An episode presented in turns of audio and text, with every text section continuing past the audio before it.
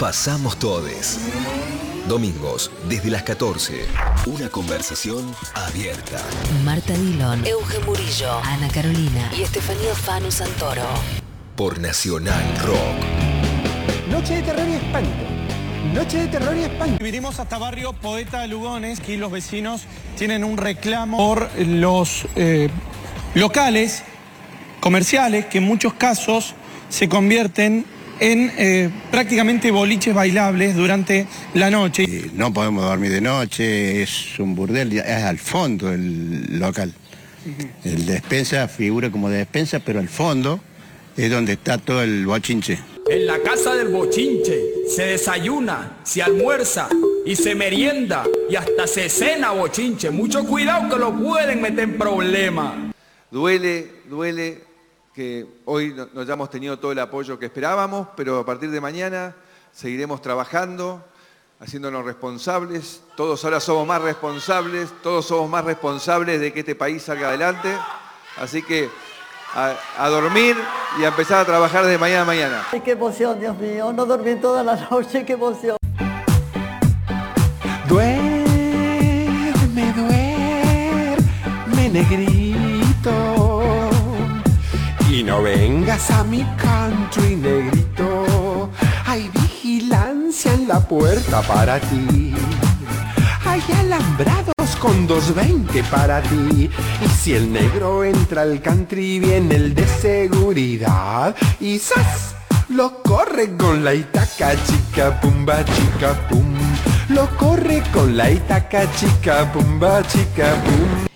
Quiero venir a decirles que la Argentina tiene que tener un cambio estratégico. Ese cambio estratégico significa nunca más tomar al campo como si fuera una lógica de extraerle siempre. Noche de terror y espanto. Noche de terror y espanto. El dolor físico jode, ¿no? Pero el dolor espiritual es el gran vacío existencial. Ahí es donde muchos maestros te decían, a ver, si usted entiende la noche oscura del alma, usted avanza tantos peldaños. ¿Qué es la noche oscura del alma? Cuando en un punto claramente me doy cuenta de que no me puedo caer más bajo. ¿Se acuerdan del juego que nosotros hacemos siempre, que es me tiro al piso, literalmente, me tiro al piso y me hago adicto al suelo? Significa no puedo elevarme, no puedo elevar la mirada, me quedo adicto al suelo. con eh, una cantidad importante de dólares, que no vamos a decir todavía cómo los vamos a conseguir, pero ya tenemos el armado de la ingeniería jurídica para que podamos, al salir del cepo, porque si nos quedamos en el cepo, el cepo nos come las reservas. cepo se come las reservas, es un Pac-Man. Parece que, que la vida nos quiere regalar un momento de alegría en un momento difícil de nuestra querida Argentina, pero este, encontrar otro nieto, devolverle sus derechos, su identidad, y que se encuentre, que tiene un padre, que tiene hermanos, No, no puedo ponerme en su lugar porque yo encontré un hermano, pero bueno, él encontró un hijo, ¿no? Eh, es muy fuerte. Entre febrero y marzo del 77, la fecha que tenía prevista era de parto era en febrero. Eh, descubrimos por los cinismos ¿no? de, esta, de esta gente, de los apropiadores, que fue inscripto un 24 de marzo, el 24 de marzo del 77, y, y por eso todavía es más importante ¿no? que haya recuperado su identidad y que pueda, eh, que pueda un poco sacarse de encima ese, esa marca que le dejaron. ¿no? Se había presentado espontáneamente para conocer su identidad, tenía dudas, eh, tuvo que hacer una, una investigación él para poder conseguir la documentación que, no tenía. Le dijeron que, bueno, que era hijo de, de Cristina y de Julio, le mostraron nuestra foto, la foto de mi abuela, y le dijeron que, que nosotros los estábamos buscando hace muchos años. Le contaron de mi militancia, búsqueda en abuela. Nosotros, así como te notificamos a vos, una vez que notificamos, lo tenemos que notificar también a la familia que está buscando. Así que lo vamos a llamar a Miguel para decirle si vos querés eh, vas a poder eh, hablar con él. Y él accedió porque bueno justamente estaba en buena fe me estaba buscando. La misma frase no está sentado si no está sentado sentate. Dije no me jodas Manu te pido por favor. Su rostro su sonrisa eh, parecida a la nuestra, parecida a la, a la de mi hermano, a la mía. Eh, viajé toda la noche, llegué esta mañana y antes de la conferencia de prensa nos pudimos encontrar, eh, nos vimos, nos abrazamos. Y, y, sentí que bueno, que todas esas inseguridades, esas dudas que tenía, todas las, las oscuridades ¿no? que el terrorismo de Estado nos había puesto en el camino, eh, se habían disipado y, sentí como que salía de, una, de un gran túnel, ¿no? Como que estaba ahí en un túnel oscuro tratando de, de, de, seguir y seguir para adelante, para adelante, para adelante y, bueno, terminó. Muy difícil agregar algo a la alegría del Tano Santucho y, y de toda la familia, a esa chispa tremenda en los ojos y en la sonrisa que encandila. Eh, pero eh, pienso, siempre la vida se, se cuenta, eh, o en general se cuenta en sucesiones de dolores, de pérdidas, de heridas y cicatrices, ¿no? La historia de las cicatrices es un poco el recorrido de las biografías, ¿no? Como las heridas se convierten en cicatrices. Y eh, después de, del encuentro del nieto 133, eh, que todavía no tiene nombre porque tiene que desandar un, un, un camino eh, intrincado, ¿no? Para, para contar eh, la verdad a su familia también, este, porque nosotros escuchamos un nieto recuperado y no llegamos a dimensionar todas las fichas de dominó que se caen cuando se cae una mentira tan grande como la de tu identidad y cómo empiezan a levantarse otras estructuras con la verdad. Pienso a partir de eso también que la vida se podría contar eh, en una sucesión de encuentros, ¿no? Y este, viendo la conferencia de prensa eh, no sé, a Manuel, a Horacio, qué sé yo, eh, pero sobre todo como, como parte de Hijos, creo que si Altano Santucho hace 30 años, cuando estaba en Hijos y fundó junto con Mariana Eva Pérez y Nati Fontana, eh, todos encontraron Mariana encontró a su hermano, Nati a su, a su primo y ahora a otro primo por parte eh, de, de, los Santucho y, y, el Tano también. La primera comisión de hijos, si les hubieran dicho que tenían que esperar 20, 30 años para encontrarlos, tal vez se hubieran angustiado, pero hubo otros encuentros que fueron alentando la búsqueda para que no sea todo este, solo espera, sino eh, eso, vivir en cada encuentro la alegría del propio y, vivir cada encuentro como una creación colectiva, generacional, de lucha, eh, que nos tiene ahora a todos llorando y festejando.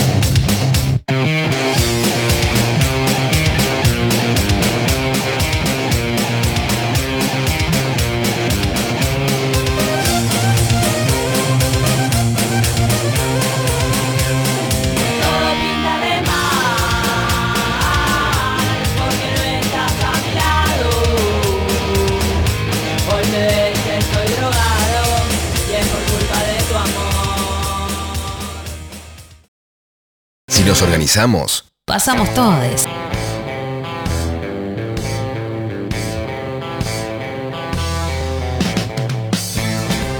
Hola, buenas tardes. Esto es Pasamos Todes. Podríamos decir buenas noches también, porque hoy nos decidimos hablar de la noche por una cuestión eh, que nos gusta, ¿no? ¿Ah, sí? ¿Fue así de aleatorio? Sí, a veces cuando solo te gusta algo, decís eh, el domingo en la radio vamos a hablar de esto. Ah, yo pensé que era por el cumpleaños, que fue de Marta, por lo que no está, notoriamente, sí, porque sí. la noche y... También, bueno. le dijimos, el programa que más te va a gustar lo vamos a hacer sin vos. claro. De la noche. Eh, ¿Viste esa frase que dicen animales de la noche? ¿Vos te considerás un animal de la noche, Eugen? No, yo soy un cachorro. Un animal nocturno. Un cachorro de la madrugada. cachorro de la madrugada. Eh, le mandamos un saludo a Marta Dillon que ha cumplido años, entonces le regalamos, eh, le, el equipo de Pasamos Todes le regaló el fin de semana largo, libre, sin trabajar. Está muy bien, se lo merece. Qué bueno que ¿no? somos. Eh, sin embargo, le hicimos grabar un audio porque justo sucedió que eh, apareció el nieto número 133. Eh, abue- la abuela es Nélida Navajas, Cristina Navajas y Julio Santucho son los padres. El hermano es el Tano Santucho, eh, toda gente muy querida por Marta, por eso en, la, en el espacio de la editorial estuvo su voz también contando sus impresiones. Yo también trabajé con Julio Santucho. Él dirigió muchos años el Festival de Cine y Derechos Humanos, un gran festival bastante precursor en, cruzar las áreas del cine con los derechos humanos acá en Argentina. Eh, además estaba, formaba parte de una red internacional de festivales, así que eh, un par de años ayudé para el festival, fui programador del festival, trabajé haciendo el catálogo y la verdad que, que toda la familia tuvo una lucha, no solamente el Tano ni hijo, sino Julio, en visibilizar los derechos humanos y en trabajar sobre la memoria sobre todo. Sí, eh, la verdad que fue súper emocionante. Yo tengo una anécdota bastante especial, que fue que el jueves anterior hablé con Nati Fontana, eh, compañera de Mario Santucho, eh, que ya tiene dos primos encontrados, eh, y hablamos por otra cosa, creo que estábamos planificando el regalo de Marta, eh, y me graba uno y me dice, me tomé el día, mañana al final voy a ir a la fiesta, porque me tomé el día, porque tengo una, no- un notición. Y yo, que soy la persona más chusma del universo, le dije, dale, contame ya. Me dice, no, no puedo, no puedo, qué sé yo, te voy a, mm, te adelanto que mañana va a ser tapa de diarios. Mirá. Y la verdad que me entró una felicidad. Es súper lindo ser parte de ese entorno eh, de, de los allá, de encontrar a, a los nietos y, y, bueno, una felicidad. Frente a cosas como eh, los anuncios de Burlich, ¿no? son Eh, muy oscuros y muy nocturnos en el peor sentido. En el peor sentido, total. Justamente hablaba el Tano de que esta noticia lo sacó de ese túnel oscuro de tantos años de lucha y también esta, estos eh, encuentros iluminan eh, el horror de la dictadura y siguen construyendo memoria, ¿no? Cómo funcionaba, cómo funcionaban las apropiaciones. de- Y yo, relacionando noche y dictadura, que también estuvo una relación, me acordé de eh, la noche de los lápices. Hmm. que Ah, de que alguna es- manera, bueno, Ayer justamente hay un festival. ¿Cómo? Ayer, no, la noche de los bastones. la No, no, es en septie- en septiembre. Sí. Eh, y bueno, pero igual en estos 40 años de dictadura se hizo un ciclo en el Festival de la UBA que está sucediendo ahora, el primer Festival de Cine de la UBA y pasaron La Noche de los Lápices, ¿no? La película de Héctor Olivera también. En estos días se le hicieron un homenaje. Y hay ah, una historia que iluminó recientemente un- una parte de La Noche de los Lápices que no estaba eh, verdaderamente iluminada, eh, porque históricamente el testimonio de un sobreviviente que fue Pablo Díaz se tomó como el único sobreviviente de la noche de los lápices. De hecho ahora está mm, también en cartel eh, el juicio a las juntas, el documental que lo presentan, a, eh, está el testimonio de, Pablo Díaz y dicen el único sobreviviente. En realidad hubo más sobrevivientes. Emil Semoller es una de las otras sobrevivientes es una militante eh, política todavía act- actualmente en Mar del Plata, donde se tuvo que, ella era de La Plata también, eh, fue secuestrada, estuvo en centros clandestinos y después el PEN, el Poder Ejecutivo Nacional en ese momento, la puso en una cárcel, en la cárcel de devoto de mujeres. Y esa historia no había sido contada, no, no, Pablo Díaz nunca supo que a otra gente secuestrada en la misma noche de los lápices que también eh, estudiaba y militaba, la llevaron a otro pozo, a otro centro clandestino, ¿no? Entonces él contó la de su centro clandestino, pero no la de toda la historia de otros estudiantes que estaban en otro centro clandestino. Ella escribió un libro publicado hace unos años que se llama La larga, la larga noche de los lápices, donde da su punto de vista, ¿no? Eh, que también hay mucho, muchas diferencias, ¿no? Porque el otro era de un varón enamorado de una compañera que también secuestraron y ella da un punto de vista muy distinto y muy interesante. Recomiendo el libro, lo editó Mar- eh, Marea, se llama, como dije recién, La larga noche de los lápices y tiene otro punto de vista totalmente diferente y como ella este, construyó también un, un núcleo de resistencia, incluso estando eh, detenida durante la dictadura. Entonces, hoy, esta noche o este día, vamos a estar hablando de todas las acepciones de la noche. Sí, ya sí. sabemos que están las que nos gustan más, las que nos gustan menos. Y hoy, en Pasamos Todo te preguntamos, ¿qué te gustaría hacer esta noche? Y podés respondernos como siempre al 11 39 39 8888 por WhatsApp, sino también a nuestras redes arroba pasamos todes en Instagram y Twitter. Ah, pero ya no se llama Twitter. No, se llama... Ah, ¿cómo se llama X. X. ¿Le, le dijeron X? ¿Le sale Ay, decir me X? tienen podrida con todos Ay, pero esos ¿cómo le cambios. vamos a decir ahora a nuestro... x? en nuestro... Mandanos un...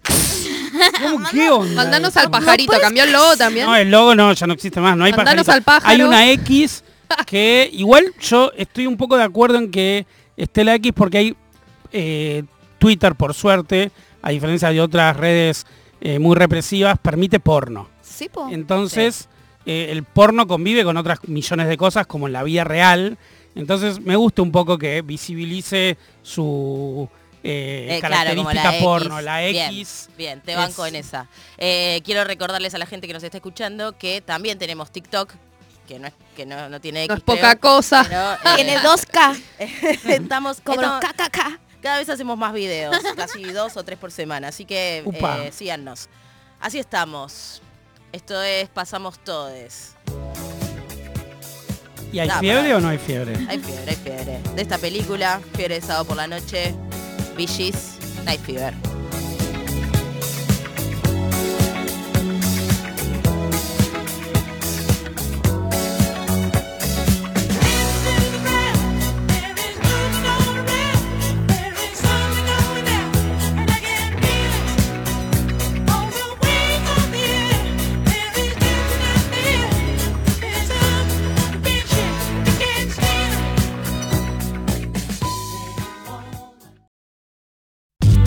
Arroba Pasamos Todes, Instagram y Twitter. En este tiempo áspero existe una conversación abierta. Pasamos Todes. Una comunidad disidente en permanente construcción.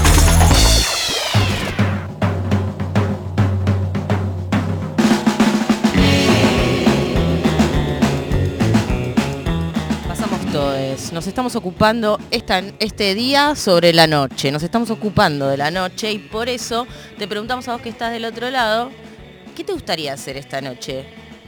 Y lo puedes hacer a dónde, Fanu. Arroba pasamos todes en Instagram y ex. Y si no, también pueden enviarnos audios que te gustaría hacer esta noche al 11 39 39 8888. Y si no saben todavía qué van a hacer esta noche o ni siquiera saben qué quieren hacer, cuéntenos lo que están haciendo ahora. Porque Total, no. eso siempre garpa. Eh, queremos decir que nos ocupamos de lo, lo lindo de la noche, por eso preguntamos qué te gustaría hacer de la noche. Eh, entre esas cosas hay trabajos de noche y por eso hoy tenemos una entrevista muy especial que además está en el piso, eh, muy interesante. Yo hace tiempo tenía ganas de entrevistarla. Se llama Majo Eusebio, es infectóloga, médica infectóloga y está aquí con nosotros. Un aplauso para Majo. Hola ¿Se Majo, ¿cómo estás? Volvemos a ese tiempo de la pandemia cuando se aplaudían muy, de manera muy, eh, ¿cómo, cómo llamarlo? Como, ¿Qué sentías vos cuando decían aplausos para les médiques? Siempre dije que se escucha ahí. Sí, Sí, sí, perfecto. escuchamos. eh, que me da mucho miedo. Miedo sobre todo, eh, me causaba. Hay un chiste que, me, eh, que hacía, que hace, creo, eh, Ana Carolina, que dice que los médicos los llenaron de plástico, los mandaron, los aplaudieron. Eh, eh, sí, sí, no, no, no, era medio. No estaba tan raro. No, no, no estaba tan bueno. Bueno, antes que nada queremos saber, eh, porque sucedió en la reunión de preproducción que decíamos, che, pero una médica infectóloga, ¿de qué se ocupa exactamente? La infectología es bien transversal, o sea, eh, recorre todas las especialidades. Eh, de cada especialidad hay un- una parte que es de infectología, que tiene que ver básicamente con las infecciones o con eh, también con la prevención, todo lo preventivo. eh, y dentro de las infecciones, distintos las relacionadas con las enfermedades de transmisión sexual o con las eh, endémicas, pandémicas. eh, O sea que en- durante la pandemia, eh, ¿vos siempre trabajaste de noche? Yo trabajé eh, desde que me recibí de médica a los 26 años, 2009. ¿Y ahora cuánto tenés? Ay, 40. Ahí está, perdón, pero para saber cuántos años hacía. Eh, o sea que trabajaste 14 años. 14 años eh, en la noche. Sí. Eh, ¿Lo elegiste o la infectología necesita gente de noche principalmente? Porque a mí lo que me cuesta es relacionar infectología con noche. Claro, porque en realidad para hacer, yo eh, es una especialidad generalmente de posgrado. Primero hice clínica médica, después eh, eh, terapia intensiva y mi última especialidad fue es infectología. Entonces trabajé en la terapia intensiva mucho tiempo del Ah, sí, Hospital sí. Muñiz, que es de infecciosas, y ahí principalmente se vincula la infectología con, con la noche, ¿no? Es una guardia donde hay infectólogos a la noche eh, y que la mayoría de las consultas eh, sí están relacionadas muchas veces con eh, enfermedades eh, de transmisión sexual o, o- o con el HIV o con muchas veces también noche y, y consultas, mucha gente en situación de calle, con infecciones a veces eh, diagnosticadas tardíamente, entonces eh, que implican más gravedad. eh, de ahí, digamos, se vincula. No, no sé si todos los infectólogos trabajan en la noche, aunque muy probablemente por teléfono sí, porque también es una especialidad de interconsulta de todas las otras. eh, así que llamadas a la noche, sí, sí, sí. Y vos hiciste entonces guardias eh, de infectología nocturnas. Sí, sí, en la terapia Además de terapia intensiva. intensiva, que obviamente sí necesita como atención durante las noches, eh, hiciste guardias de infectología nocturnas. ¿Y hubo eh, consultas por enfermedades de transmisión sexual de noche? Sí, siempre. Siempre hay un clásico. Es un clásico. de la- A las 6 aparecen, 6 Ah, de la mañana. Ya, una noche larga. Cuando ya pasó Como la ya- noche. Entre las 3 y las 6. Es ahí como el, el trending topic de la... Claro. ¿Y qué, Eh, tipo, qué tipo de consultas aparece? ¿O qué, quiénes llegan? Y eh, la consulta más clásica es, eh, estuve con una persona y eh, no me cuidé o sucedió algo o... También las mentiras me encantan, las mentiras piadosas. Pasaba caminando y me cayó un líquido en la cara. ¡Oh, no! personalidad para ¿En serio? también. Es increíble. Igual las perdonamos, por supuesto. Mira, puede pasar, ¿cómo que no? Sí, claro. Y Majo, también eh, has tenido que, que atender situaciones más complejas que tienen que ver con, con tal vez abusos sexuales y, y eso. Sí, sí, sí. Las más difíciles. Eh, eh, también sí, como interconsultora principalmente, eh, pero y que después de hacer, de, hacen, digamos, hacen el diagnóstico o eh, eh, pesquisan, digamos, la situación de riesgo, principalmente eh, especialidades como pediatría clínica y la interconsulta posterior para eventual profilaxis. sí, sí. Estamos hablando con Majo Eusebio, infectóloga, trabajó muchísimos años, 14, en el Hospital Muñiz de noche, eh, pero ahora no trabaja más. ¿Por qué no trabajas más de noche? Eh, para trabajar de noche como médica también hay una juventud que se, ne- se requiere. Eh, sí, sí. Eh, pero mm, posterior a la pandemia me quería dedicar eh, principalmente más a infectología, quería dejar de hacer terapia intensiva, es difícil. eh, eh, esa situación de estrés agudo eh, tanto tiempo, pero eh, también la pandemia me movilizó mucho. Fue muy difícil.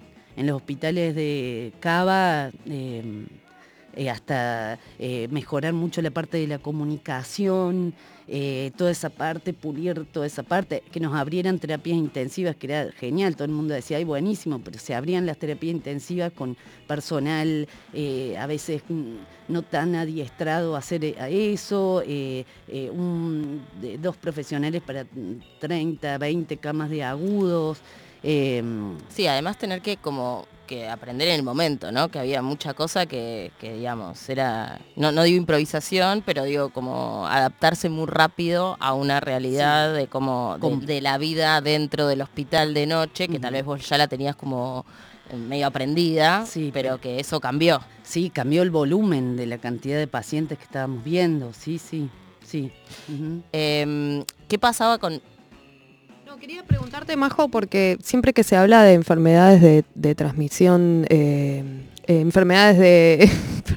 Infectocontagiosa de de transmisión sexual. Se dice faltan campañas de prevención. ¿Vos qué crees que es lo que falta? ¿Es realmente eso eh, como el puntapié inicial para bajar el nivel de, personas eh, eh, que pueden llegar a contraer esas infecciones? Sí, para mí sí falta. Falta mucha información. A veces las campañas que vemos de testeos por ejemplo, que son las que a veces identificamos, eh, terminan testeando siempre la misma población, con obviamente que hay un montón de, trabajo, ¿no? Pero eh, sí, creo que falta muchísima información. Muchísima información. Hablando de información también, te quería preguntar cómo es hoy en día la situación del VIH, la información sobre el VIH, sobre el PrEP, si acá realmente eso se usa, esta especie de eh, versión farmacológica de la prevención, que es el PrEP, o, cómo también esas situaciones que vos describiste antes, de gente que piensa que en la noche le transmitieron alguna enfermedad y que va con esa crisis, eh, que es un poco paranoica muchas veces, supongo, eh, ¿cómo, cómo, ¿qué pasa con eso, no? 嗯。Claro, empezando por la segunda pregunta, creo que sí, Sí, por eso, volviendo, si uno tendría información, entendería realmente cuáles son las causas por las cuales uno puede estar en, eh, expuesto. Siempre una consulta está perfecto, no digo que no, eh, para nada, y incluso deben hacerse rápido, antes de las 72 horas, para eh, pesquisar rápidamente, dar profilaxis y eventualmente evitar, no es, es una profilaxis post-exposición, no pre-exposición, con respecto a lo de preexposición está buenísimo, se está implementando. Eh, hay que eh, focalizar siempre la población además objetiva. Cuando uno tiene un paciente que viene consultando reiteradas veces por eh, exposiciones de riesgo, uno como médico, médica lo tiene que pesquisar rápido porque muy probablemente en las otras enfermedades de transmisión sexual se acumulan, es como una puerta. ¿Sí? Eh, en algún momento uno sabe que puede llegar a adquirir VIH. Eh, eh, entonces, sí, esa pesquisa médica es fundamental y la hacen los infectólogos, les infectólogos. Otra de las cosas que surgen también pensando en la noche es que, bueno, no todo es trabajo, digamos. A la noche también, eh, me imagino, en un hospital público eh, aparecen historias, aparece un tiempo en el que hacen otra cosa, digo. También en la cuestión de la guardia y espera o no, ¿no? Em, ¿Cómo viviste ese tiempo? O sea, ¿qué, ¿qué, eran las cosas que hacías? ¿Qué anécdotas te acordás? Eh, empecé eh, a, los 26 años, uno muy chico, te meten en un hospital con todos compañeros, digamos, de tu edad, así que eh, anécdotas miles, miles. Hablé justamente con una amiga eh, para que me haga acordar también. Le decía, pero Nati, ¿dónde dormíamos? Me dice, pero ¿no te acordás que dormíamos cabeza a cabeza esperando los resultados en el laboratorio sentada? claro. cabeza a cabeza. o había un pasillo muy largo y decíamos, bueno, este pasillo lo vamos a caminar con los ojos cerrados para ir descansando un poco. Ay, es como Grey's Anatomy.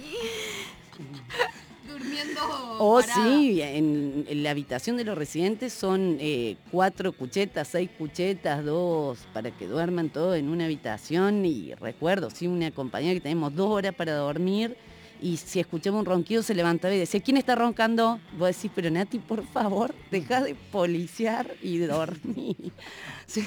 muchas, muchas. O compañeros que no aparecían en una guardia y no aparecían y no aparecían y aparecían con una raya como si se hubiesen dormido contra una mesa, que vos decís, pero te dormiste. No, no. Y se le notaban las marcas en la cara. Eh, notaban las marcas en la cara. No es exactamente lo que dura una guardia? 12, eh, 24. que es una locura. Durante las 24 horas. No. cabeza a cabeza. Cabeza a cabeza, cabeza. No, pero bueno, eso es para, pensarlo, para cambiarlo. es, Tu eh, atención igual como doctor no puede estar. No. Yo al principio pensaba que era como Doctor House cuando dijeron que eres infectóloga, pero ahora entendiendo un poco más, también es difícil el hecho que se les exija estar tanto rato trabajando en algo que es tan de cuidado es como un mecánico del cuerpo humano, es raro igual. Por eso los médicos necesitamos tiempo, sobre todo para pensar, necesitamos pensar. No, no, no es, cada persona se individualiza, entonces ponernos en una máquina de ver tanto, de eh, estamos eh, en... Se pierde la lucidez, básicamente. Pero absolutamente, sí, sí. Y, eh, y bueno, nada, la crisis en salud pública se está viendo, lo- la estamos viendo, tiene años y años. Em, Volviendo a las anécdotas de noche, eh, estas que vos decías que gente que inventa cosas, que te va y te cuenta un cuento para no decir por una cuestión de vergüenza que estuvo teniendo sexo con cinco personas esa noche o lo que sea que haya pasado. Eh, ¿Qué anécdotas recordás de estas como graciosas o, o absurdas o que... Em, y sí, por ejemplo, una vez una persona me contaba que, que estuvo mucho tiempo, que, que había perdido la memoria, mucha, mucho desmemoriado. Hablaba de drogas igual, ¿no? y que se levantó en, bueno, nada, que uno lo puede identificar. Igual, eh, nada, es solo, es muy gracioso, pero em- empatizamos y está sí, buenísimo. que pase de la forma que sea y se puede contar de la forma que sea, pero sí, desmemoriados muchos. Eh, y bueno, me cayeron eh, líquidos también, es O frecuente. sea, como de, va caminando por la calle y Claro, le cayeron, ponele, claro. desde un balcón. claro. Eh, Muy gracioso lo de Te Cayeron. Bueno, Majo, te agradecemos un montón esta visita. Eh, Súper importante que estés, eh, que hayas estado trabajando de noche y también que estés trabajando de día. Eh, eso, personas que también tienen una conciencia de lo, todo lo que falta en la salud pública, eh, trabajar. Esto que decías recién de, de eso, de las 24 horas de una guardia, es algo como insólito y que debería cambiar. Te agradecemos muchísimo. Muchas gracias a ustedes. Muchas Gracias por gracias. Fue Magio Eusebio, infectóloga, trabajó 14 años en la noche porteña de los hospitales. Bueno, y ahora con una sutil marca que me hizo Euge para decir que yo voy a presentar la canción que viene ahora. ¿Por qué? Porque en el cupo heterosexual de este programa quiero hablar acerca de una relación que se acaba de terminar, la de Rosalía con Raúl Alejandro. ¿Alguna Epa. vez creyeron en eso? No la sabían. No. No, no, no. Ya Está buenísimo que nos traigas estos datos. Era alto romance, se iban a casar, muy como María Becerra con este otro que no sabemos cómo se llama. Pero bueno, se acabó después de tres años de amor. Y vamos a presentar una canción que es la de Bad Bunny con Rosalía. La noche de anoche. Yo sé que esto no volverá a pasar, pero si volviera a pasar, sé que sería tu debilidad, porque la noche de anoche fue algo que yo no puedo explicar. Sola dando y dándole sin parar. Porque la noche de anoche fue algo que yo no puedo explicar. Estar dando y dándole sin parar. Tú encima de mí, yo encima de ti. Eh, eh, tú me dejaste el cuerpo caliente infierno, pero me dejaste el corazón frío invierno. Soñando que contigo es que duermo. Dime, papi. Dime, mami, esa noche quién la borra. Tú me besaste y se me cayó la gorra. Sin mucha labia. Con todo lo que está pasando, ¿dónde están las feministas? Been seven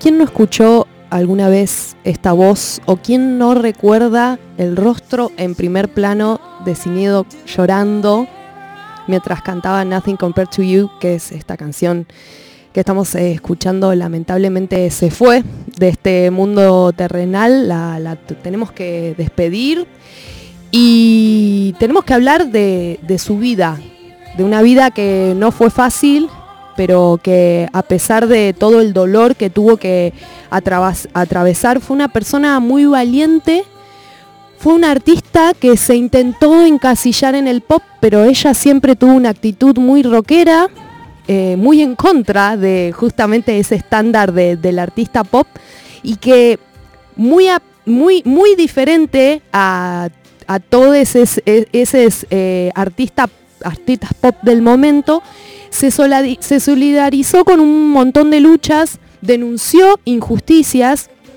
que no era algo tan común de ver en, en un artista pop de, de los 90, y menos en la edad que tenía ella.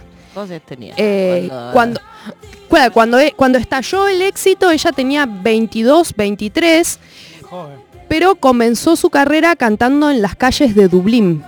Eh, la verdad es que tenemos que hablar un poco también de eh, quienes tuvieron la oportunidad de, ver el documental eh, que habla sobre, sobre su vida, no recuerdo el nombre del director ahora, pero ahí, ahí podemos eh, adentrarnos en lo que fue una vida marcada por el dolor. Ella se refiere a su madre como una persona que era una persona que tenía una emocionalidad muy inestable y infligía abusos sobre ella. Eh, en una de las canciones eh, que vamos a escuchar más adelante, pero en inglés, no, obviamente no. En, esa canción da cuenta cómo la mamá eh, hacía cosas muy, muy feas, inentendibles, ¿no? Como por ejemplo dejarla viviendo en el jardín de la casa durante semanas, día y noche, sin dejarla entrar a la casa, sin importar si hacía frío o lo que le estaba pasando.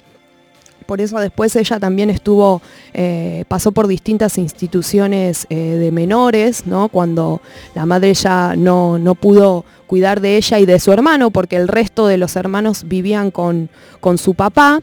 eh, y en esas instituciones de menores también sufrió abusos. Entonces ella encontró en la música una terapia y, decía que solo quería gritar.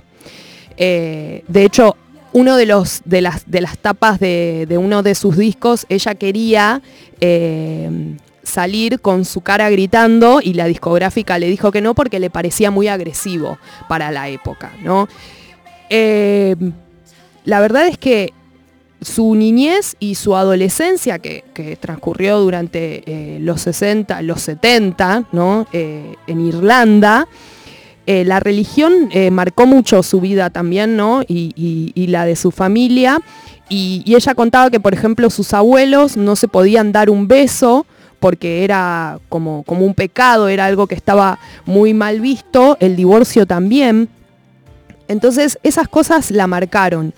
Eh, nunca fue de- de cuestionar a la religión en sí misma, sino justamente ella conoció los abusos que se daban en, el caso de ella en la, religión cristiana, que tenía que ver con, este gran suceso que, a ella hizo que, que muchos la cancelaran, ¿no? Con eh, denunciar los abusos de la Iglesia Católica o la complicidad de una persona como Juan Pablo II. Y lo que hizo ella fue romper una foto de- del Papa Juan Pablo II en una presentación, ¿no? En vivo, en televisión, en vivo lo hizo. Claro. Saturday Night Live. Eh, nadie sabía que ella iba a hacer esto, digo, esto, esto fue algo que ella lo planeó, lo planificó eh, totalmente eh, en soledad. Y, pero antes de eso, además de cancelarla, la industria musical nunca la cuidó. La industria musical le trajo más problemas de los que ella ya tenía, eh, problemas de salud mental, después de haber vivido una infancia eh, sumamente traumática, ¿no? Y bueno, ¿qué querían de ella? Convertirla en una mercancía, era una persona muy hermosa, era una mujer muy hermosa. Entonces querían que se ponga vestidos, eh, que tenga un pelo largo, y ella quiso se rapó. O sea, siempre fue en contra del estereotipo de la estrella pop. Cuando iba a salir su disco, The Lion and the Cobra, se llamó, eh, ella cuenta que quedó embarazada y la discográfica, que tenía sus propios doctores, le aconsejó que tenía que interrumpir el embarazo porque afectaría su imagen y las ventas. Bien, están a favor Esto- del aborto. claro, esto, esto es algo que, claro, porque ella tenía que ser una eh, Madonna, ¿no? Tenía que, que- que deslumbrar, tenía que, que- que vender su cuerpo, que vender su imagen, ¿no? Porque físicamente era hegemónica, además, era hermosa. Totalmente. Y eso que decís es cierto, siempre trató de que no se le sexualizara. Un poco lo que pasó con Billie Eilish, que la perdió totalmente la batalla, pero siento que ella misma cortaba eso, ¿no? No, no existía esa opción. Sí, de hecho también denunció algunas figuras muy importantes eh, de la música, eh, donde eh, hubo acoso sexual. ¿no? De, de algunas figuras eh, eh, de la música. Digo, todo el mundo que. Todo el mundo eh, estaba enamoradísimo de, de- ella. De, ah, de hecho, hay una foto muy linda, porque a quienes amamos a, a Kurt Cobain, hay una foto muy linda de, de una entrega de premios. Ella nunca quería ir a las entregas de premios porque justamente era un poco también torcerle el brazo a la industria discográfica. Eh, y en esa entrega de premios está con Kurt Cobain, la hija de Kurt Cobain, eh, Courtney Love, que era en su momento la compañera de Kurt Cobain, y ellas ahí como Divines, las dos, que, que eran dos rockeras, ¿no? Para esa época también. Eh, eh, entonces, ahí, ahí vemos, ¿no? ¿Quién ¿De quién era amiga ella, ¿no? ¿Con quién, con qué, ¿Qué personas? lado de la música estaba? ¿no? Claro, totalmente. Y, y algo que, que sorprendió mucho y que muchas personas no lo saben, esto fue antes de, de que rompiese la foto eh, y, y adelante de cámaras, la foto del Papa y fuese cancelada en un montón de lados, incluso Madonna la, la cuestionó, que Madonna venía ya con, con una estética muy... eh, eh, como burlándose, ¿no? De alguna manera del cristianismo en sus, en sus videos. Tal cual. Pero todo el mundo la canceló. O sea, re- realmente fue, eh, fue algo que mm, ella lo tomó como en ese momento, o sea, no, no lo tomó como eh, el, el final de su carrera, sino como fue algo que hice para que justamente no me tomen como esa estrella pop que, Total, que ellos esta querían. Es mi carrera, o esta es la carrera que yo Claro, quiero. claro, como todo el tiempo sal- que- queriéndose salir de ese lugar. En 1990, durante un recital que dio en el Estadio Nacional de Chile, acá tenemos a José que, que sabe de, de esta anécdota, cuando recién estaba saliendo de, de, mm, el país de la dictadura, Claro, un año después del plebiscito. Claro. Eh, ella cu- cuestionó a Pinochet, digo, exigió, se subió al escenario y en castellano dijo, exijo la libertad, exigimos las libertades de las presas políticas, lo dijo en femenino, de las presas políticas y pidió un minuto de silencio para quienes habían perdido la vida a manos de, de la- de las fuerzas militares dictatoriales en ese estadio que fue un enorme centro de, de detención y tortura, Claro, ¿no? en el José? país. No. Claro, efectivamente era una mina con. no, yo creo Una que- valentía. Sí, era mucho, era esa valentía. Y creo que era. Ella sentía igual ese poder de místico de ser mártir, siento un poco. Y me gustaría leer una partecita de lo que ella dijo que tiene que ver con, con- con lo que significó para ella que fuera cancelada.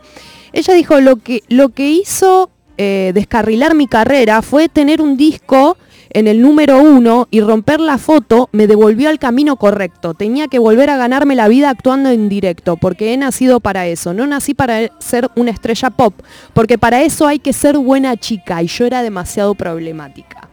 ¿No? En los 90 también algo que nos toca un poquito de cerca a nosotros, como, como país, interpretó eh, el tema del musical Evita después de haberlo visto en Broadway. ¿Y por qué digo, no? Porque yo cuando lo escuché, esto era un dato que no, no tenía, no sabía, pero está la grabación de ella cantando esta canción.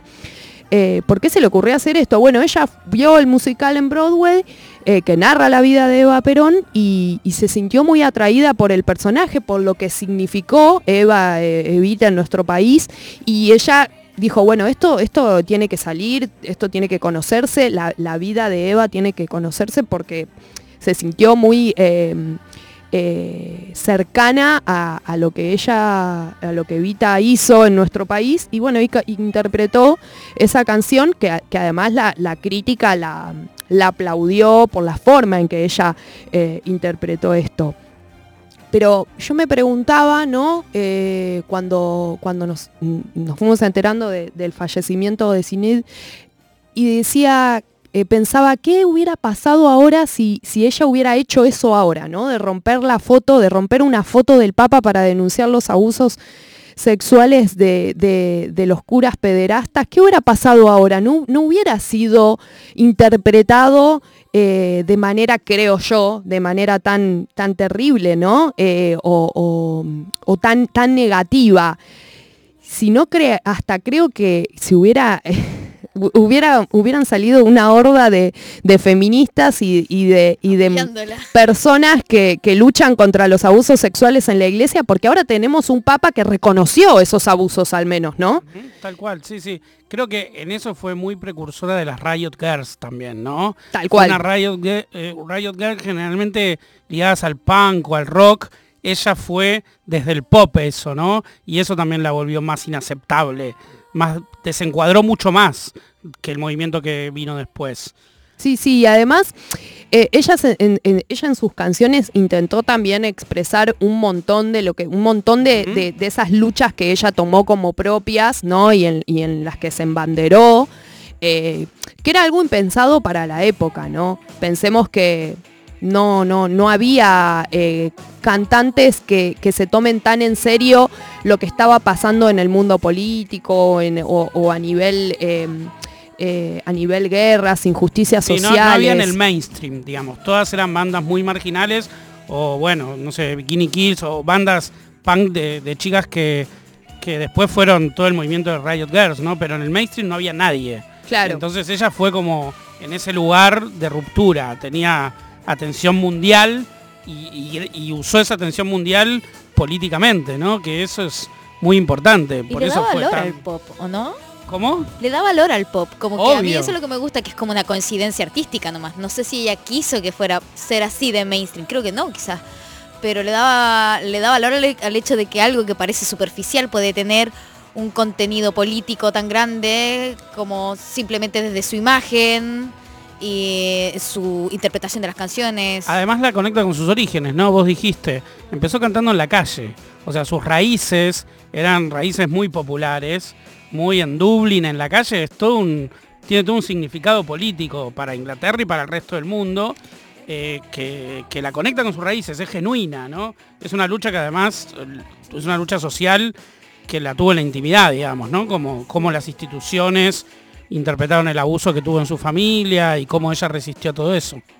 La prensa amarillista de, de- la época, ¿no? Se encargó siempre por eh, recordarla en, estos, los, los portales, las noticias que veíamos, eh, se encargó de recordar todos estos eh, escándalos, así los titulaban, ¿no? Que tenían que ver con problemáticas de su salud mental. Digo, fue una incomprendida de la época porque además costó mucho que, que se, la que se le entienda lo que le estaba pasando, ¿no? Eso es impensado también eh, eh, en esta época y, creo que, hubiera sido muy eh, perjudicial y, hubiéramos salido como a repudiar esa forma de tratamiento que se le dio, que nunca se la comprendió, que se sabía que era una persona que tenía depresión, ella intentó suicidarse, lo, expresó se sentía muy sola, su hijo el año pasado se suicidó, no, pudo, con, no pudo ayudarlo, ella no tenía las herramientas ni nunca tuvo eh, una contención eh, real, ¿no? Eh, o tal vez, ¿no? La familia hizo lo que pudo, su familia que, que hoy también nos informó sobre, sobre su, su muerte. Pero bueno, sí fue, fue una incomprendida y, y creo que es importante rendirle homenaje por su, por su valentía. Así que ahora vamos a escuchar una de sus canciones que se llama Drink Before the World y que también expresa su pensamiento político y social.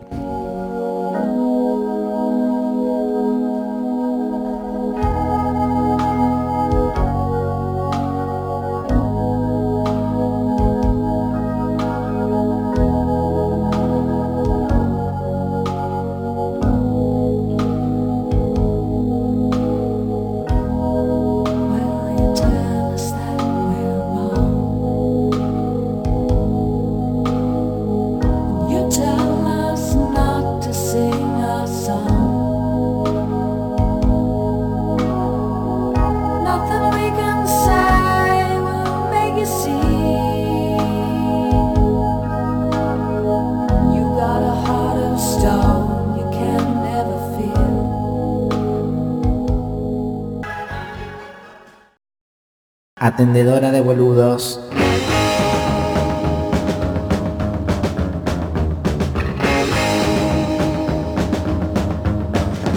Hola, pasamos todos.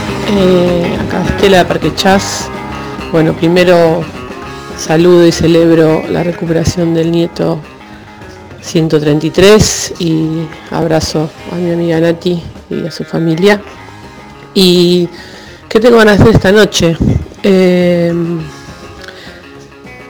me gustaría eh, estar en una cama muy grande, tirada, con amigas, abrazándonos, charlando, contándonos historias y tomando vino. Linda mezcla, ¿no? Todo eso. Muy linda mezcla. Me gusta todo. Vino y amigas. Vino, cama grande, amigas. Capaz que es una invitación, grande. ¿eh? Capaz que es una invitación. Ojo, ojota, también puede funcionar eso. Hoy estamos preguntando en Pasamos Todes, ¿qué te gustaría hacer esta noche? Contanos al 11 39 39 88 88 y arroba pasamos todes en Instagram y Y hay otro mensaje. como Carmen, que Carmen.lecas que nos dice, esta noche me gustaría estar con alguien querido. Bueno, hay, hay una como una demanda de, afecto, ¿no? Sí. En general. En la noche. El domingo la noche El es, domingo, un, es sí. un día como para estar en la cama, Con alguien. sí, mirando una, importa algo quién. en la Ah. tele, televisión basura y divirtiéndose. Total. A mí, serie, no a mí sé. me pasa mucho los domingos eh, que trato de estirarlo, o sea, como que hago cosas que me permitan quedarme despierta o que eh, como retrasar el lunes. Me pasa una cosa así como... si me Alargar el fin de semana, el típico alargue, el alargue tiempo que- suplementario. Sí, que lo haces como decís, con alguna cosa medio lobotomía, digo, Sí. me pongo a ver una película que me... Crímenes y ¿Qué te asesinatos. gustaría hacer esta noche? Esta noche, y la verdad que los mensajes me inspiraron un poco también. Me gustó una cama con vino, con amigas. La verdad que eso es lindo siempre. Llamando. No, co- no como las pelotudeces, no, no vamos a decir, no vamos a decir pelotudeces, pero suele haber una campaña, eh, digo, la gente muchas veces desprecia la noche por esto que hablábamos al principio, ¿no? De eh, el lugar donde está lo que no se puede, lo molesto, lo que ahí lo que lo queremos, lo incorrecto. Entonces, eh, hay veces que la noche también políticamente se utiliza como políticamente correcta, decir, ah, che, vamos a hacer la noche de los museos, la noche de la librería, la noche de... Y es un poco pesado, digámoslo sí. todo. Me Es parece una pesado. pedorrada. Lo voy a decir así sin filtro. Me parece una pedorrada. Bueno, a la gente puede ir a las librerías a la noche en calle Corriente sin Sí, problema. claro, pi- la noche de las pizzerías, pero todas las noches son la noche de las La pizzerías. noche de las Sí. birrerías. Una- O sea, tomo todas las noches birra. Es como una política cultural de la ciudad muy mala porque trata de hacer como un sobreconsumismo. No, ¿viste? igual para la noche de los museos me parece la peor. Sí, sí. Además hacer cinco horas de cola para entrar a un museo gratis no cuando todos los museos tienen días gratis. Encuentro muy fuerte lo que están haciendo, porque viniendo de una ciudad tan aburrida como Santiago de Chile, o sea, me parece que están en la jerarquía de el privilegio de tener una ciudad que tiene todo abierto en la noche. Santiago llega a las 9 de la noche y todo se cierra. Nada, no sabía que es la ciudad más aburrida que hay. Qué feo que no tenga noche latinoamericano. Santiago. Ay, qué aburrida que es la noche en Santiago. Hay cosas para hacer. Hay gente que me dice, ay, pero es tan entretenido Pero porque no fuiste tres días. A mí Sí hay, pero no es tan fácil. O sea, quieres ir a comer a la noche, no hay nada. O sea, Es verdad, Museo de pasó. noche, te mueres. De pizza de noche, ¿qué ganas? Lo que sí hay, que eso es el mejor momento, son los carritos. Hay carritos de panchos que en Chile se Ah, llaman tipo, completos. chicos. Claro, yo tuve que comer un completo una noche que salí de un recital porque no había nada abierto. Un completo era un tipo de estación de servicio. ¿Qué contiene Igual eran ricos, es unos panchos completos muy ricos, pero es verdad. eh, ¿Qué Santiago- contiene un completo? papitas explíquele. No, papitas pay no tiene. Afán, ¿no? No, pero hay unas, hay una versión que es una mezcla vene- venezolana chilena donde se le puede echar esas papitas encima. Pero el completo italiano es salchicha, que ustedes le dicen salchicha o cómo le Sí. dicen? Sí, salchicha. Son veganas, ¿no? No, mentira. Ya viniste con tus complicaciones.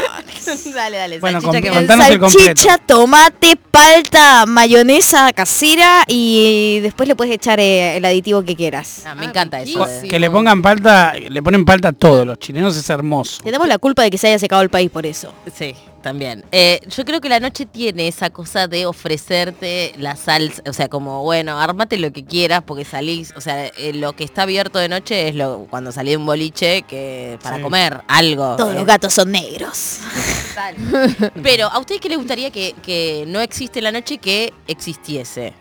Digamos, ¿qué, qué, qué es eso que no pasa la noche que les gustaría si pudiésemos tener la, Desayunos. hacerlo. Pri- eh, primero que eh, después de que de la Rúa eh, re- enrejó, cuando era jefe de gobierno de la ciudad, todas las plazas, que las plazas vuelvan a no tener rejas. Bien. Que las abran. En el conurbano no pasa, ¿ves? Yo te- tengo el privilegio de vivir en el conurbano y, no hay claro, rejas en las plazas del conurbano. Tiene No, que ser es política de la ciudad de Buenos Tiene que Aires. ser muy cheta. ¿Y ese fue quién fue? Yo pensaba que había sido la La- reta. No, no, de la Rúa fue antes, pero es más o menos lo mismo. Claro, la reta terminó de... de. L y las dos R. De hecho, no se pueden acceder, por ejemplo, al, al monumento de la Plaza Congreso, que era hermoso, una escalinata, todo. Se podía subir, mirar la plaza de arriba del monumento. Ya no se puede, digamos. Hay un montón de no accesos a esos lugares. De hecho, el gobierno de la ciudad tendría que crear la, la noche de las plazas y, de alguna manera sería una forma de protesta en contra de que en las plazas no se puede ir de noche.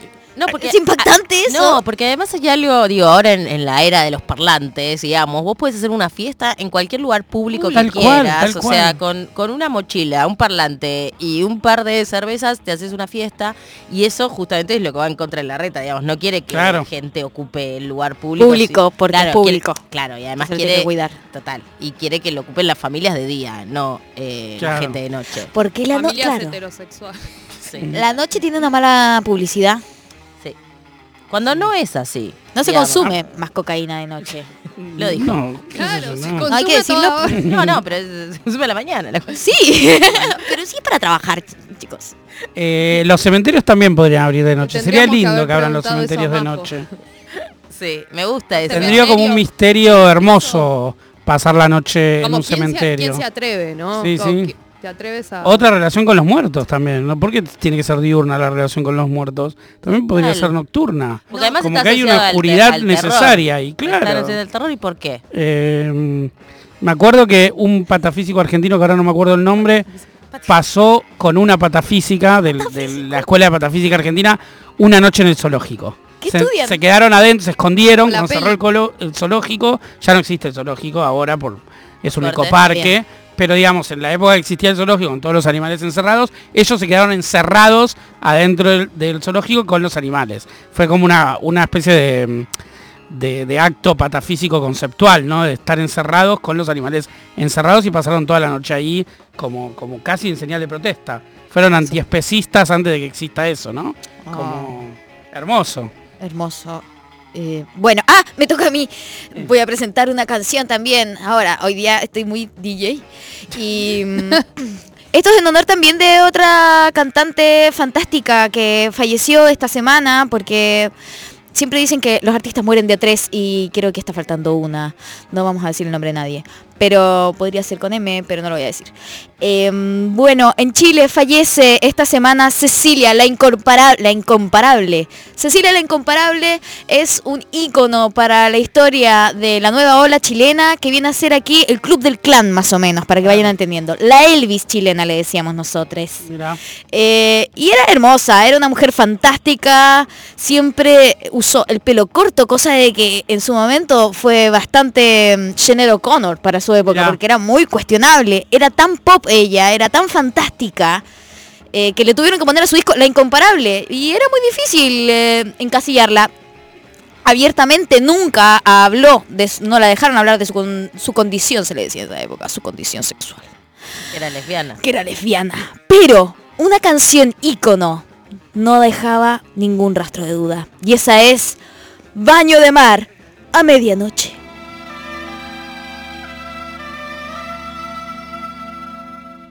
Noche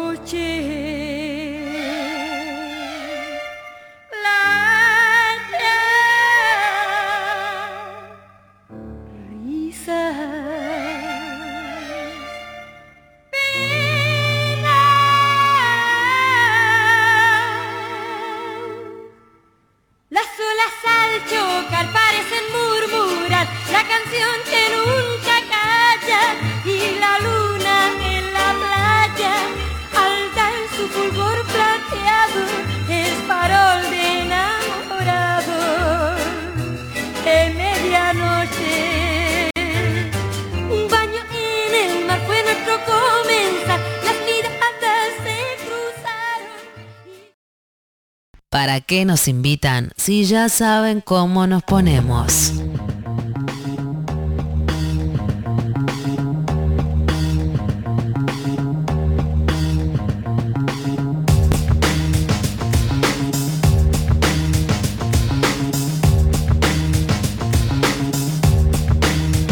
Volviendo a la noche, la relación de la noche con el cine es muy particular, porque el cine como dispositivo, como, forma de representación, necesita la oscuridad, un elemento clave de la noche. La sala oscura es la garantía de que el cine exista, ¿no? A pesar de que el cine es un fenómeno lumínico, sin la oscuridad no puede existir. Es como una suerte de germen paradójico de- del cine. Pero al mismo tiempo, para el cine, históricamente, fue muy difícil, incluso imposible, filmar la noche. Cuando el cine empieza, a fines del siglo XIX, eh, los primeros eh,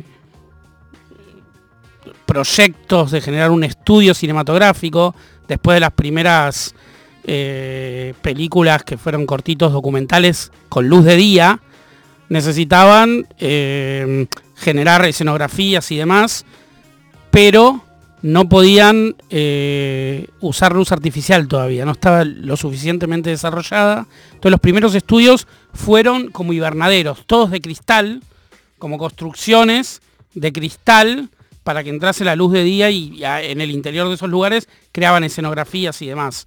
No se podía filmar de noche. De hecho, esa imposibilidad eh, fue gran parte de, los desafíos técnicos que el cine atravesó durante más de 70 años y tuvo que crear artilugios para poder filmar la noche. Uno de los primeros artilugios fue durante el cine mudo. Mucha gente se olvida que las películas eh, mudas de los primeros 20 años del cine eh, eran a color también. Y el color estaba codificado. Por ejemplo, se tenía eh, el celuloide de azul y se proyectaba azul, no blanco y negro, para significar la noche, para representar la noche. Y los colores cálidos, digamos el amarillento, el rojizo, se usaba para cuando la escena era de día. ¿no? Entonces se codificaba de, ese- de esa manera porque todas las escenas se tenían que filmar de día. No había noche eh, posible, no había oscuridad posible en la representación cinematográfica. Esa forma de codificación después eh, se transmutó un poco y a través de ciertos artilugios fotográficos se creó algo que se llamaba Noche Americana en español, Day by Night en inglés, que es un procedimiento que se filmaba de día, pero después cuando se revelaba el material con algunos efectos lumínicos y a veces incluso también con, con filtros de color, parecía que era de noche.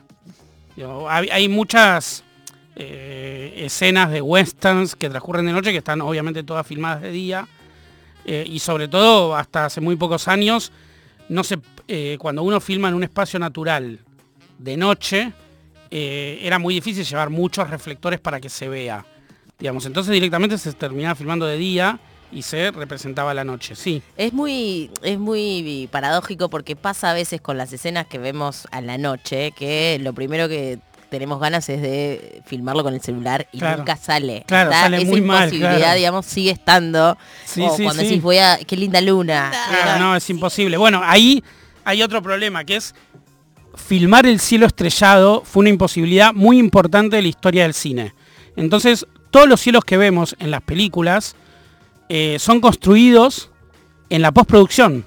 O sea, se construyen esos cielos. Hay un realizador austríaco que se llama Johann Lurf, que hace muy pocos años, en el 17, en el 2017, hizo una película juntando todos los cielos que aparecían en la historia del cine en diferentes películas bueno. y los ordenó cronológicamente, desde los cielos escenográficos de Georges Méliès, el pionero de- del cine de ficción, que pi- pintaba telones pintados, o sea, pintaba telones para, para hacer como una noche y le dibujaba estrellas y demás, hasta los cielos, no sé, lisérgicos de la ciencia ficción de los 50, que todo era construcción visual, que muchas veces era animación, otras veces directamente era un, un- un vidrio pintado y se ponía luz de atrás eh, y que pasaba la luz a, a través de- de- del vidrio oscuro y, y- y se Como veía el cielo. Claro, como un filtro.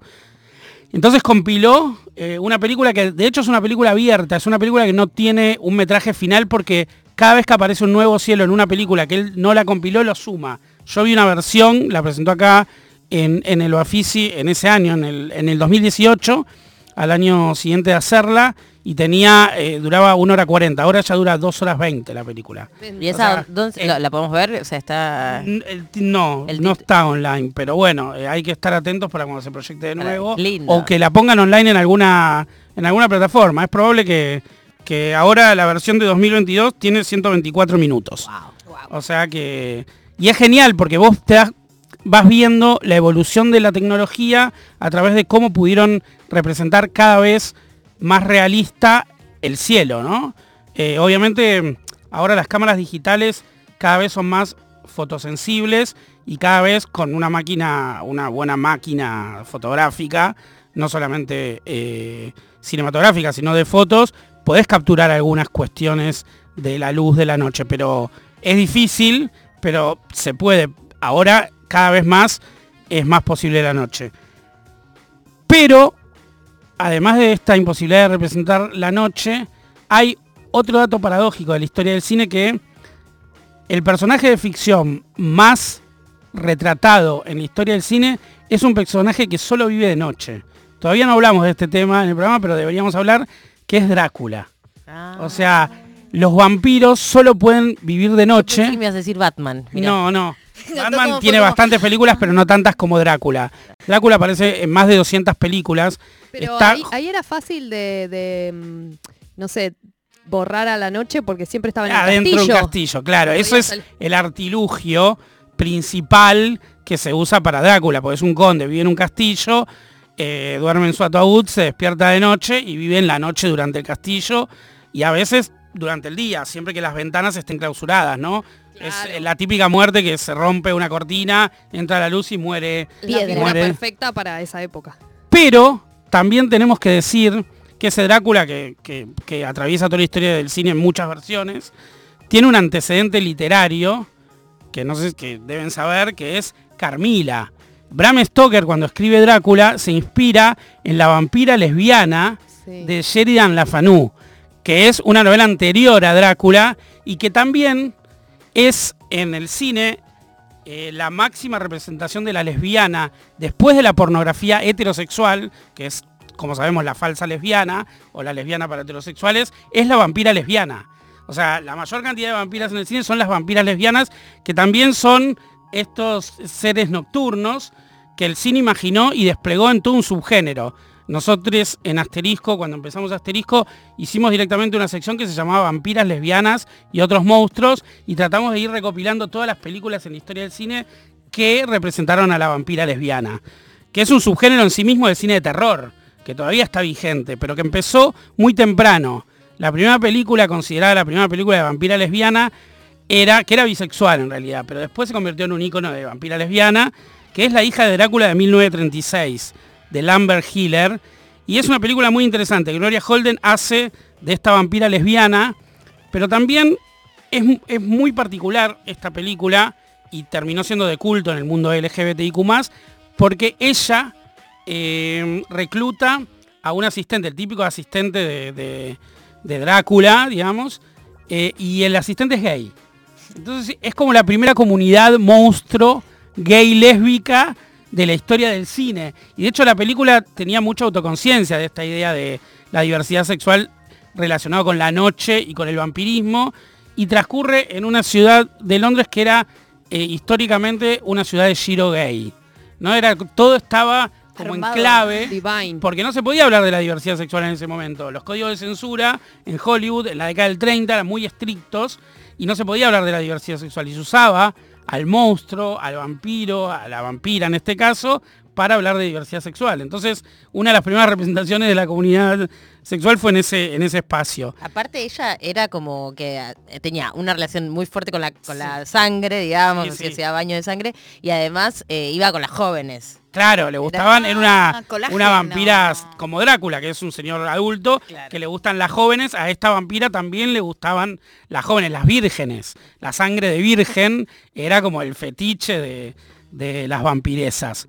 Y después, eh, en los 60, que la censura se relaja, empieza a parecer más explícita la figura de la vampira lesbiana y empiezan a crearse ya series de películas de vampiras lesbianas. Una de las que más me gusta, una de las primeras, que además es el debut de una actriz que me gusta mucho, que es Barbara Steele, una actriz que, una de las pocas actrices de esa época, que era Dark Diva. En el cine de terror existen dos tipos de actrices, principalmente, que son las Screaming Queen, o sea, las reinas del grito, que son las chicas que se asusta, la chica que persigue al monstruo, y que su principal atributo debe ser gritar bien y verosímil. La de frente- psicosis, digamos. Claro, la de Psicosis, psicosis, claro. tal cual, ese. Eh, y no hay muchas mujeres monstruo, o sea, íconos. Y Barbara Steele fue una de las primeras y desarrolló toda una carrera como mujer monstruo, como vampiresa, que, que en inglés se llama la Dark Diva, la diva ya. oscura. Barbara Steele era hermosísima y en, este, en esta película que se llama La Máscara del Demonio de 1960, inaugura la década de 60, una película de Mario Bava, eh, ella se de bruja, pero con todos los atributos de la vampira. ¿no? Como incluso los crucifijos no los puede ver, como las vampiras. Es como una van- vampira bruja, ¿no? Tiene toda esa, esa cosa lesbofeminista, la historia y el, la el místico fantástico del lesbofeminismo, pero además hace un doble papel, hace de la vampira, de la mujer monstruo, pero también de la que acosa. Entonces ella hace los dos personajes, como que hay una cosa de que, que del narciso que, que se, se quiere ella misma, ¿no? Entonces desea su propia sangre, pero en, en el papel de la otra actriz. Y es hermoso porque es como un vampirismo de, melli- de, de mellizas y al mismo tiempo como una cosa lésbica de, narcisística. Y con eso los hashtags para Y hay, buscar eso. sí, sí, sí. Y hay, hay una película, después en 1970 ya directamente casi en el cine softcore, una productora inglesa que era la Hammer, que es una productora que hizo muchas películas de Frankenstein eh, y de Drácula, protagonizadas por Christopher Lee, por Peter Cushing, eh, y que se hizo como célebre en todo el mundo por, por hacer unas películas muy interesantes de terror gótico, que en algún momento ese terror gótico se fue girando al erotismo en los 70, cuando apareció casi el porno chic, con Gagal tan profunda, y el porno era bien visto en el cine mainstream. Y en los 70 empieza una saga directamente de películas de vampiras lesbianas. Y es una primera trilogía, eh, desde 19 la primera es de 1970, 71 y 72. Y la tercera, la de 72, tiene como protagonistas a dos conejitas de Playboy haciendo de lesbianas que eran mellizas también. Tremendo. Entonces son las hermanas Collison, Madeleine y Mary Collison.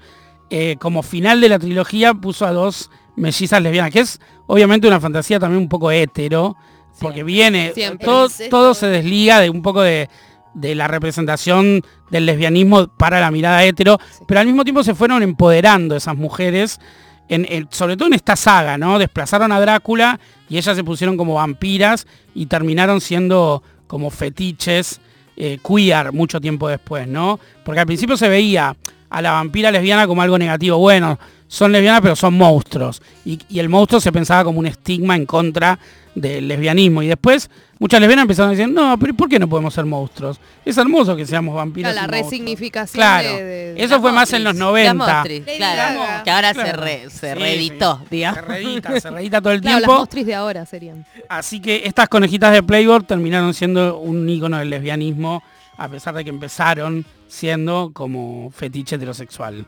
Yo siempre quedo enloquecida con toda la data que traes. Bueno, Lindo. Está la, la sed también, ¿no? La de la Sí. novela de Ah, Mañana sí, que sí. un poco pienso que es algo actual. que Hermosa también Muy, muy linda novela. eh, bueno, y mm, la noche nos pertenece, pero según eh, Patti Smith y su grupo, en realidad la noche le pertenece a los amantes. Una de las canciones más hermosas que hizo Patti.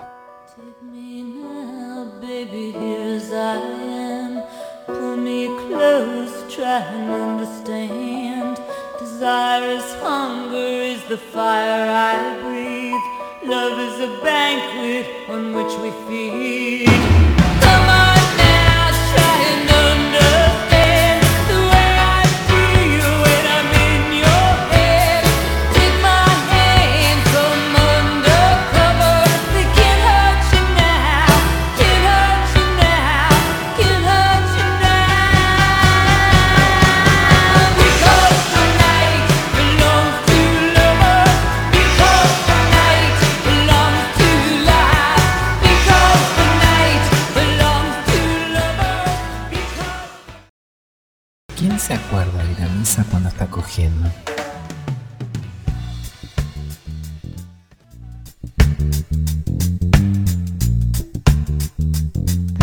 Hola, ¿cómo van? Muy buena la entrevista del día de hoy y todo lo que me enteré sobre Cine de. A mí esta noche lo que me gustaría realmente es comer con buena iluminación, porque vengo comiendo en la penumbra y es muchísimo trabajo. Ayer comimos pescado a la parrilla en la penumbra, esto es poco vegano lo que voy a decir, muy difícil el tema de las espinas en la penumbra. Entiendo el romanticismo de la penumbra, pero para comer a mí préndanme unos faroles, una iluminación concreta que me ayude. Deben ser los años también. Otra cosa que me gustaría hacer esta noche es menstruar por última vez en mi vida. Si alguien me lo pudiera gestionar realmente me harían un favor. Les mando muchos besitos y muchos abrazos nocturnos. Qué bien, esos, esos abrazos y esos nocturnos de nuestra querida compañera Ana Caro, que está eh, a punto de volver, yo creo, ¿eh? Sí, ya está ahí. Menos mal, porque bueno, ya lo estábamos Y, que- y es verdad que la comida entra por los ojos muchas veces. Sí, Hay que comer con buena mata, luz. A mí me mata comer a oscuras. Sí, me pasa a veces que digo, che, o comer viendo una película. En alusión a lo que decías vos, decís, bueno, estoy en, en mi cuarto, me traigo la bandejita. Bueno, pero acá, plan de acá domingo. nadie tiene lentes. Yo, que soy la ciega, la, la- la con poca visión, reducción de visión de la mesa, no les puedo explicar lo que es estar en un campamento de noche. Para No. mí es tortura.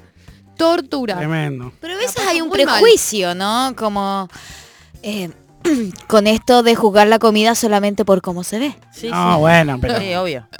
A mí igual, por ejemplo, yo que no como mm, eh, carne o animales muertos, me pasa un poco que, ponele, si me trae una comida y no la veo y no sé quién la preparó, Claro, ojo. puede tener. Pero no comes pescado ni nada del mar tampoco. Nada, nada del mar, ni de la tierra, ni de la... Vegana. así. No, es vegetariana. como- Vegana de oro. ¿Vegana? Sí, pero bueno, a veces con esa Ah. cuestión del, del vegetarianismo, eh, la cuestión de la vista es muy importante, porque a veces vos decís, che, me traes, Te confías, eh, claro, y, no. y te, y te dicen, no, pero no es carne, es jamoncito. El Sí, vegetariano señora, no eh. vidente lo pasa No, mal. pasa muy tú. mal. Hoy te preguntamos, en Pasamos Todes, ¿qué te gustaría hacer esta noche? Lo que hicimos fue eh, tratar de que tu imaginación, que está del otro lado, se expanda y digas como qué decías hacer este domingo. Nosotros, eh, hablando de noche, eh, estuvimos viendo, la mayoría de las personas que estamos acá, menos José Nas, que confesó no haberlo visto. Ah, no, digo tampoco. Nadie vio el partido de Argentina. Yo sí. Yo sí lo Ah, vi, lo lo Igual estoy deseando ver ganar a esa Bueno, selección. Pero empató. empató. empató, empató, empató. Y siguen, siguen, Sigue en carrera. Sigue en carrera en el mundial. En carrera en el mundial siempre se sigue porque tenés esos tres partidos que tenés que jugarlos del primer, de la primera fase. En el caso de Argentina, eh, ha empatado contra Sudáfrica su segundo partido. El primero lo perdió contra Italia. Eh, aclaremos que en la selección argentina femenina todavía no ha ganado en su historia ningún partido en el mundial. Ese es su objetivo. Y tenemos la posibilidad de que lo haga el próximo miércoles a la noche a las 4 de la mañana a ver quién se pone Frente el a despertador frente a Suecia que ya está clasificada. A las 4 de la mañana, técnicamente es de noche todavía acá. Sí, ¿Ah, sí, sí? todavía es de Sí. noche. Sí, en Sí, Suecia sí. capaz que no. ¿Cuándo parte la madrugada? No sabemos. A las 5. Más o menos. No, acá seis. está amaneciendo a las 7 Sí, más o todavía. menos, Ah, bueno, Estamos es en, noche. en- en etapa que sí. Son noches largas las de invierno. ¿Qué pasará con Suecia? ¿Suecia nos dejará avanzar? Yo ya estoy parte de esto. Bueno, hay, hay una calificó. teoría de muchas personas eh, que siguen el fútbol y que tiran esto, esto cosa medio matemático, de decir, bueno, ¿cómo hacemos para que Argentina pase a los octavos de final?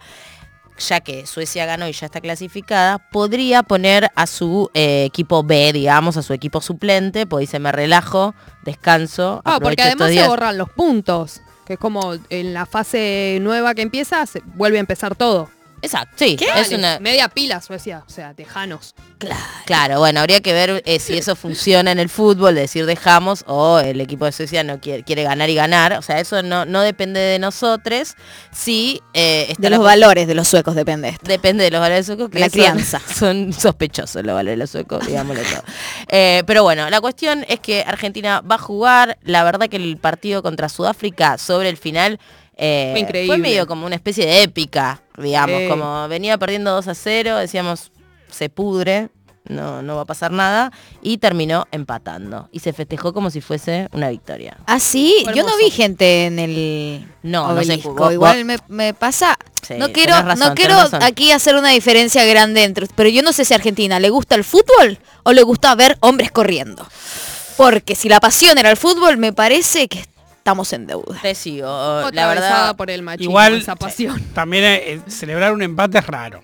Es raro. no Mira, había- si se hubiera, ser- pero si hubiera empatado.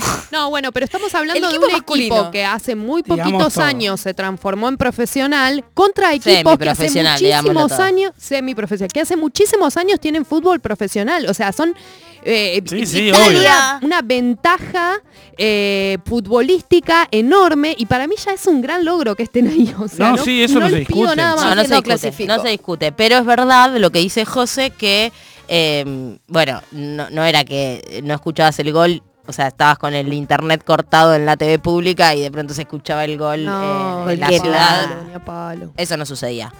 Aquí, Sara Eve y Misil, dicen la noche. y su oscuridad. Salen los miedos y demonios de años atrás. No me podés ignorar, te voy a incomodar. Conozco la calle por ser una bruja, hija de la luna, que aunque quemes, no se olvida, que aunque quemes, sigue viva. La noche está tan linda, no voy a quedarme durmiendo. La noche es un gato y me está sonriendo. La noche me alumbra, ya la estoy siguiendo. La noche y su hermosa negritud. No es que salga mucho, es que vuelvo poco. Deja de mirarme y hagamos. Se escucha una comunidad disidente en permanente construcción. Marta Dillon, Euge Murillo, Ana Carolina y Estefanía Fanu Santoro. Pasamos todes. Los dramones de la semana. Una señal luminosa para saber que siempre hay alguien que está peor.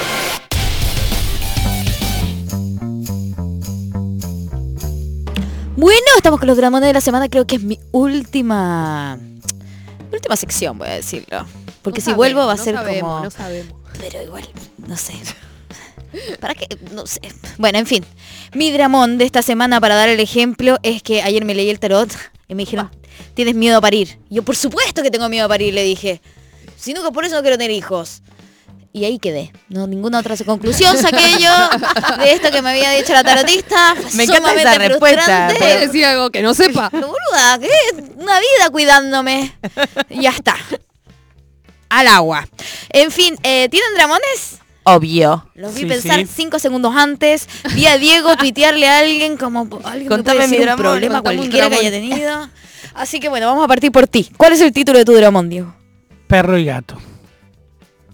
Ese es el título de mi dramón. Cat Dog. No, es- no. no Bola de nada fuego. más. Muy buen título de dramón. Fue- Parecen títulos de Nickelodeon, No, chicos. Bricks of, Bricks of the Fire, algo así, la canción, el rock, el rock and Balls roll, me hace acordar a eso. La rompiste, Esa. Fanu. Menos mal que volviste. Yo tengo leñador de los 70. Ay, muy lesbiano eso, muy Es lesbiano. lesbiano. Es un dramón. Les, lesbodrama. Volvió el Ah, lesbodrama. bueno, vamos con leñador. Quiero saber el chisme. A ver, yo Voy a quedar también. con las ganas de bola de fuego. Sí, bueno, después Ah, te bueno, lo cuenta, después cuando termina. ¿Ah? Después se lo cuenta. Si gané yo, gané yo. Ya ganaste tú, dale, dale. dale. Gracias. Eh, fue el cumpleaños de Marta Dillon, como dijimos, el viernes a la noche y yo me disfracé de delineador de los 70, pero inspirada en eh, un comentarista, porque en página 12 eh, escribo notas los viernes en las 12 y la gente comenta. Y yo escribí sobre las mujeres de derecha y ahí metí, bueno, la- las maté porque es lo, que, hay que, decir, hacer, sí, lo obvio. que hay que hacer con las mujeres de derecha y eh, me, me putearon. Y, sus, y una de sus puteadas fue, o sea, fueron dos las importantes. Una fue cara de balde, como la interpreté. Carísimo, cara de balde. Cara de balde, balde. Y la segunda fue leñador de los 70. Me encanta. Porque yo en la foto de que me aparece mi firma tengo una camisa cuadrille. Y vos más sexy que hay, te es muy orgullosa. la- las dos cosas no creo que sean insultos. Pues, total, yo- me parece hasta lindo. Y, y leñador de los 70 no es un insulto. Yo, yo me quedé muy contenta eh, porque, bueno, me dijeron entonces el viernes me, me vestí para el evento con una camisa leñadora que me compré nueva para no usar la que ya tenía de la foto vieja de página 12 y eh, me puse unos bigotes de pelito. Me acuerdo, me acuerdo. te. Así que fue hermoso. y estoy muy contenta de que haya sucedido este programa porque este tema es uno de mis preferidos de la historia de los temas y donde bailo muchísimo y es una reedición de esta canción de Los Ángeles Azules, Otra Noche junto a Nicky Nicole. Y es otra noche llorándote. Y son las cosas que no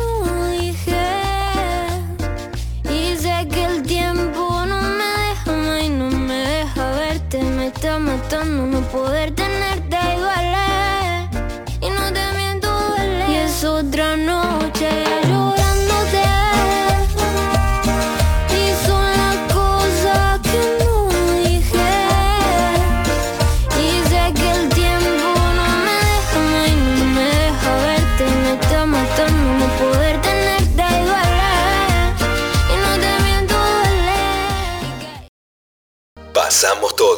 un programa lesbiano no excepcional. Y así estamos, dándote la oportunidad para que digas qué querés hacer esta noche o qué te gustaría hacer esta noche, apropiándonos de la noche, que es algo que nos gusta un montón. Diego, ¿qué vas a hacer esta noche? Esta noche no lo voy a hacer desgraciadamente, pero es lo que quiero hacer. ver, dale. Que es eh, visitar a mi perra y mi gato, que en realidad yo vivo en un departamento chiquito y no puedo tener mascota, eh, pero mi novio sí tiene. En realidad el gato es un gato callejero que se instaló en el jardín y le damos de comer. A veces desaparecen. Es, es pase- es un gato paseador de techos. Pasean los techos de, de la cuadra de, de mi novio y se alojó ahí porque le damos cariño, le damos comida, lo llevamos al veterinario, lo atendemos, entonces nos reconoce como... Se ha convertido en una especie de Sí. compañera.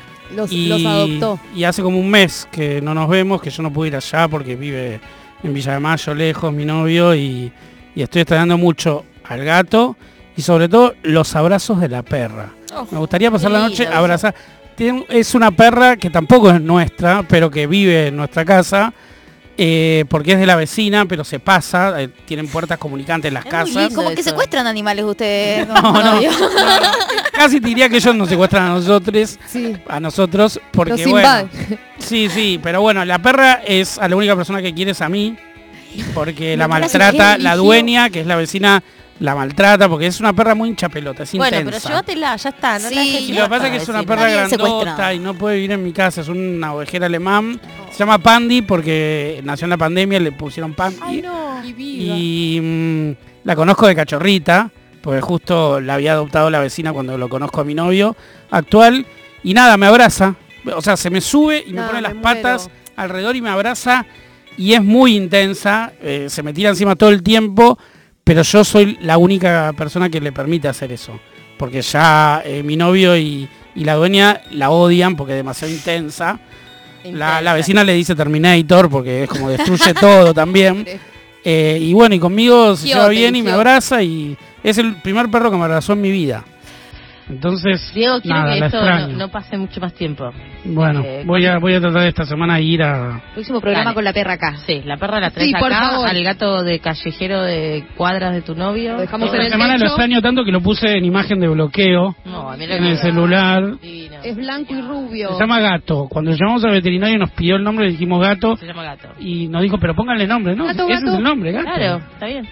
José, ¿qué vas a hacer esta noche? ¿O qué te gustaría hacer esta noche? Mm, Después no quiere decir que lo vayas a hacer. Ah, igual que Caro. Claro. Eh, yo sé que no va a ser por última vez, lamentablemente, pero... ¿Ah? ¿Qué sabes? Puede, Bueno, puede ser la menopausia temprana la solución. Puede ser a todos los la menopausia. Podría ser. No me Sorprende la. Pero con esto del miedo a parir y todo, estaría bien. Eh, pero ojalá suceda también, porque siento que estoy en una fase premenstrual eterna. ¿Llorás? Eh, No. Sí, lloro, armo conflictos, viste, yo estoy en, en situación de pareja. Que, que es un re mal momento la situación de pareja para, Para la vida. para la vida. es difícil, pero la situación, para ciertas cosas no. Los gastos se comparten re bien. Bien. Sí. No. Eh, y eso. De fumar porro diciéndole a mi pareja, estoy a punto de menstruar, mi amor. Me encanta esa escena, lindo, genial. A ver la escena de Fanu para esta Juanca, un toque. Lo mío es culinario. A ver. Gastronómico. Une con lo mío. Ah, no. Eh, quiero hacer fideo con pesto, lo estoy deseando mucho. Bien, necesitas albahaca y ajo Sí, solamente y Sí, nuez. me va a costar la albahaca, pero siempre me paso de ajo, o sea, es como Qué me voy a la mierda con el ajo. Me encanta. Es lo más rico. De que me salga más o menos bien. Y después guardó un poco para bajonear fideos con pesto, que es hermoso. Claro, frío, poquito ¿no? de pan, ya Sí, que me sobre la salsita también, para Ah. meterlo a cualquier cosa. Me contagiaste un ¿Y poco. vos, eh, Euge? Yo ya lo dije, yo Ah, quiero... es verdad, ya lo dijiste, te Yo, estoy yo con- quiero alargar el domingo lo más que se pueda. A ustedes les agradezco por acompañarnos estas dos horitas de Pasamos Todos todos los domingos acá por Nacional Rock. Gracias Sergio Ríos, gracias Steph Balea por estar ahí, productor del Amor. Fanu Santoro que ha vuelto a la pista. José Naz, que no te vamos a despedir de ninguna manera. Diego Hola, como siempre, un placer. Gracias a usted, Marta. Dillon, feliz cumpleaños. Espero que hayas disfrutado este fin de semana. No sé si vas a tener otro en el año. Acá, Eugen Murillo. Eh, Nos vemos el domingo que viene. Gato, traba,